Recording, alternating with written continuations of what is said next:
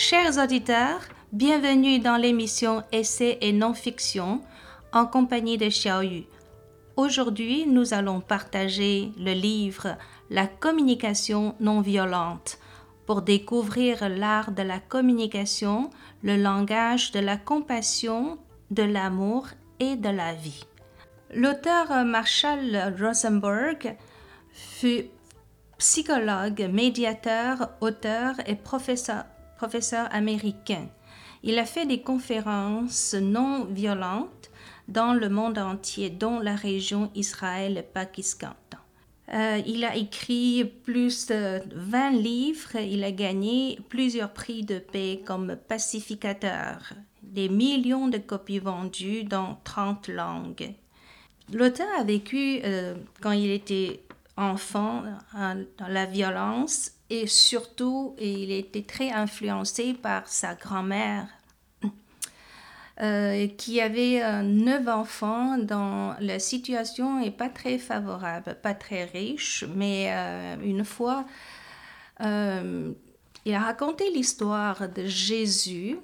Donc, c'est une fois que il y avait un sans-abri homeless s'est passé chez eux pour demander un peu de manger. Puis euh, il a dit que ça fait plusieurs jours il n'a pas mangé, puis sa grand-mère l'avait invité à rentrer dans sa maison pour lui donner manger, pour lui demander où il habite. Il a dit non, je suis sans abri. Et c'est quoi votre nom? Je m'appelle Jésus. Donc euh, Madame ne l'a pas jugé, il n'y a rien, juste l'appeler Monsieur Jésus. Puis euh, il a logé dans leur maison qui n'est pas très grande pendant sept ans. Donc euh, l'auteur est très influencé par euh, la générosité de sa grand-mère. Et le petit-fils de Gandhi, Oran Gandhi, a écrit l'avant-propre. Quand on parle de la communication non violente, donc il s'agit aussi qu'est-ce que ça veut dire la communication violente?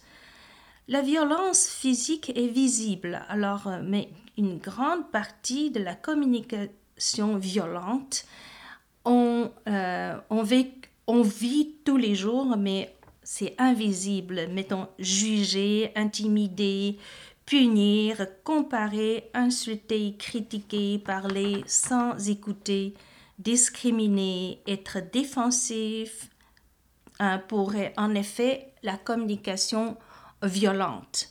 Par exemple, euh, tu m'écoutes jamais, euh, tu es vraiment euh, dégoûtant, ce genre de mots, tous les jours on entend. Alors, là maintenant on parle, c'est la communication non-violence, comment on définit euh, la communication non-violence? C'est une conscience, un ensemble de principes qui soutiennent une vie d'empathie, d'attention, de courage, de compréhension et d'amour. Donc, l'empathie est au cœur de la communication non violente non violente est euh, de référence au mouvement de Gandhi et signifie communiquer avec l'autre sans le blesser. Et euh, la communication non violente, c'est une combinaison d'un langage, d'une façon de penser, d'un savoir-faire et communication. Ce qui remplace tout jugement, par une observation objective afin d'éviter les réactions habituelles de son interlocuteur face à une critique. Euh, pour Marshall Rosenberg, le but de la communication non violente est de favoriser l'enthousiasme du cœur et nous relier à nous-mêmes et aux autres, laisser libre cours à notre bienveillance naturelle. Donc pour la communication non-violence, il y a quatre étapes, on l'appelle OSBD. Euh, il s'agit de, de de clarifier euh, ce qui se passe en soi ou de communiquer avec d'autres. La méthode de la communication peut être résumée comme euh, euh, quatre étapes. La première chose O, c'est observation, décrire la situation en termes d'observation partageable. S, c'est sentiment et attitude. Exprimer les sentiments et les attitudes euh, dans certaines situations. Troisième B, c'est besoin. C'est euh, déclarer leurs besoins. Donc, selon euh, Marshall, c'est Rosenberg, tout conflit est l'expression tragique d'un besoin insatisfait.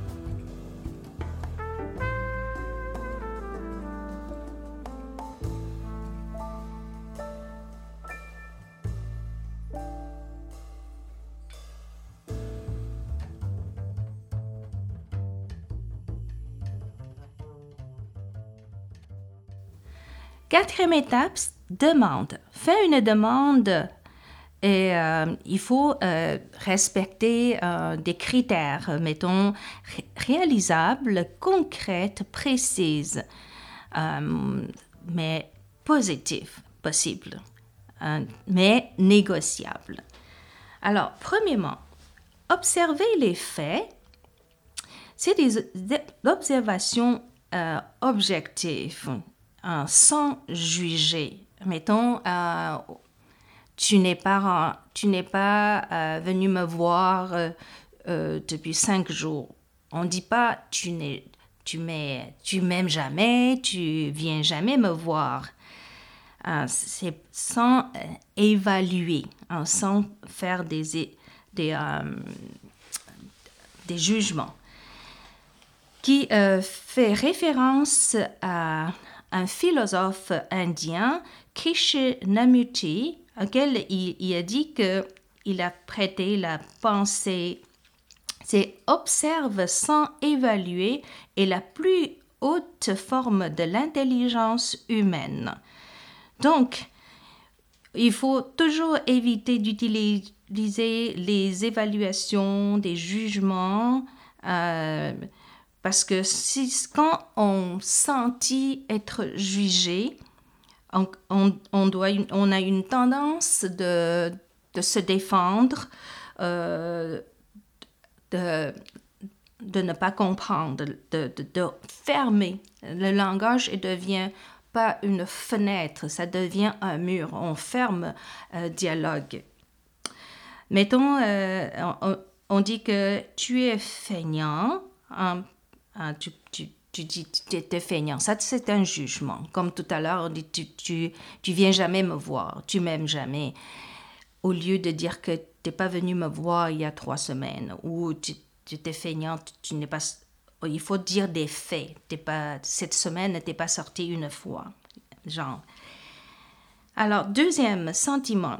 Exprimer ses sentiments, les émotions, ses attitudes, on peut utiliser les mots, mettons, avoir peur, être curieux, surpris, triste, euh, enthousiaste, au lieu de dire que euh, tu m'as blessé, euh, tu m'as...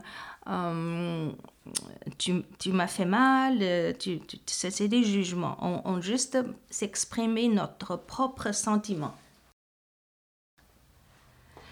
Les êtres humains, selon Marshall, les êtres humains ont des besoins en commun.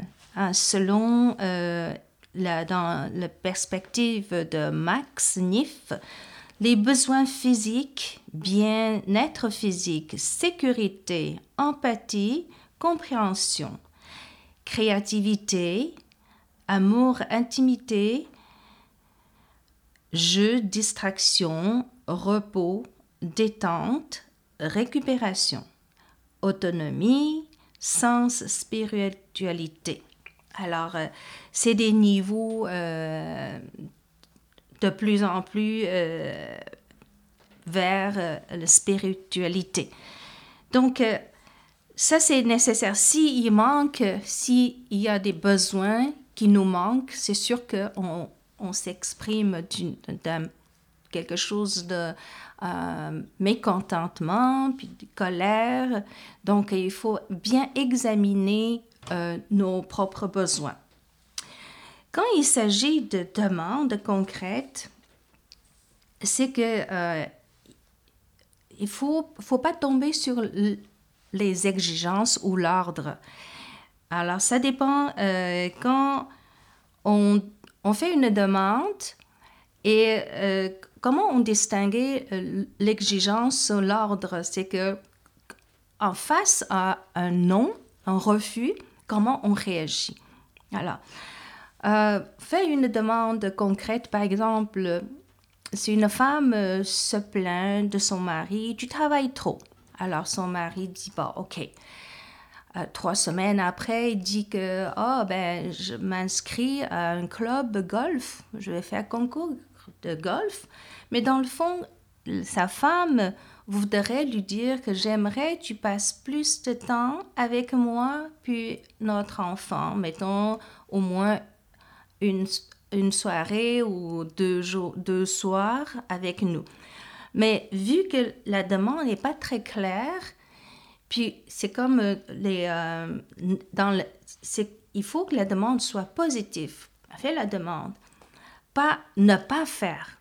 Ne pas faire, c'est que, ah, ne pas travailler trop. Alors, ne pas travailler trop, donc euh, je travaille pas trop, mais je vais aller faire euh, euh, autre chose. Dans le fond, c'est pas ça qu'elle voulait, c'est pas, c'est pas ça son besoin. Alors, on s'en va pour une petite pause, puis je vous trouverai à l'autre bout.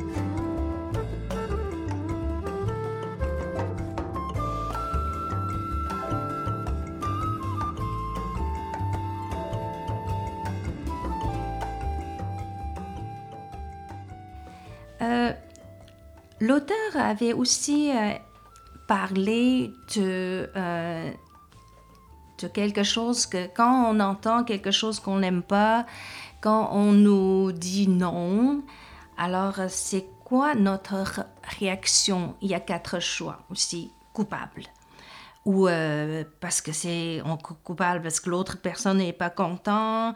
Puis je dis oh quel imbécile d'avoir demandé. Ah, moi je suis imbécile je suis reproché coupable. On, on se reproche.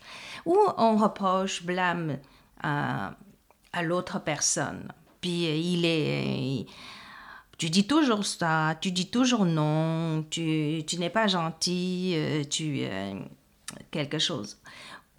Ben, à part, la troisième étape, c'est examiner nos propres sentiments, notre euh, qu'est-ce qu'on ressentit ou nos besoins. Quatrième étape, c'est avoir l'empathie envers le sentiment et les besoins de l'autre personne. Donc, il faut être conscient que l'autrui n'est jamais la cause, la source de, nos sentiments. Euh, c'est notre propre vie, notre propre sentiment qui, qui montre nos, euh, des émotions contentes, heureux, puis euh, en colère. C'est faut jamais blâmer quelqu'un d'autre.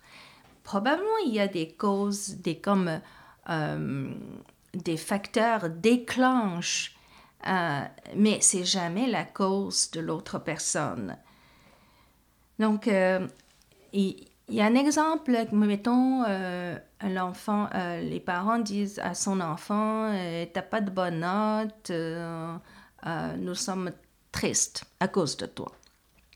Mais dans le fond, c'est que c'est leur besoin euh, n'est pas satisfait. Leur besoin, c'est que j'aime ça, que tu travailles bien, avoir de bonnes notes.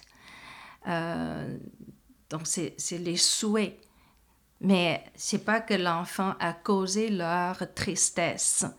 Donc, parce que si jamais l'enfant comprend pas les besoins de leurs parents, puis euh, les enfants veulent faire quelque, tout, à tout prix se forcer de faire quelque chose pour faire plaisir à leurs parents. Mais avec le temps, euh, le mécontentement puis euh, la colère s'accumulent. Donc ça, c'est pas une bonne communication. C'était pas très clair. Rosenberg a parlé aussi euh, une autre, une autre étape, c'est que dans le livre La communication non violente, c'est aussi nous l'amour, euh, estime de soi hein, avec, avec toi-même, avec, puis l'attentif écoute les autres. Hein, plus on écoute les autres, plus on est écouté. Voilà.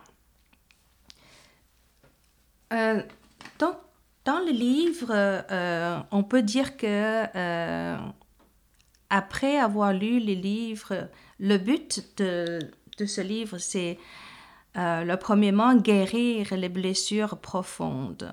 Hein, dans notre histoire, tout le monde avait des blessures à l'intérieur. Euh, deuxième point, on, pourrait surmonter les limites d'intelligence et d'émotion. Quatrième, briser la façon de penser négative qui cause la colère, la dépression, l'anxiété. Résoudre les conflits euh, interpersonnels d'une façon positive avec l'empathie. Puis euh, le dernier point, apprendre à établir la relation positive, harmonieuse avec, euh, avec autrui. Alors, ça c'est le but de ce livre. Je vous souhaite d'aller lire, puis avec votre euh, propre opinion, propre perception. Alors, je vous rappelle ce livre, c'est La communication non violente par l'auteur Marshall Rosenberg. Plus il y a du monde qui lisent des livres, il y a plus de paix euh, dans notre vie. Notre l'intention de lire de bons livres, c'est pour élargir notre vie, enrichir notre vie, puisqu'on nous, on ne peut pas décider la longueur de notre vie, mais on pourrait toujours euh, améliorer la qualité de notre vie par la lecture de bons livres. Merci beaucoup de m'écouter et à la prochaine.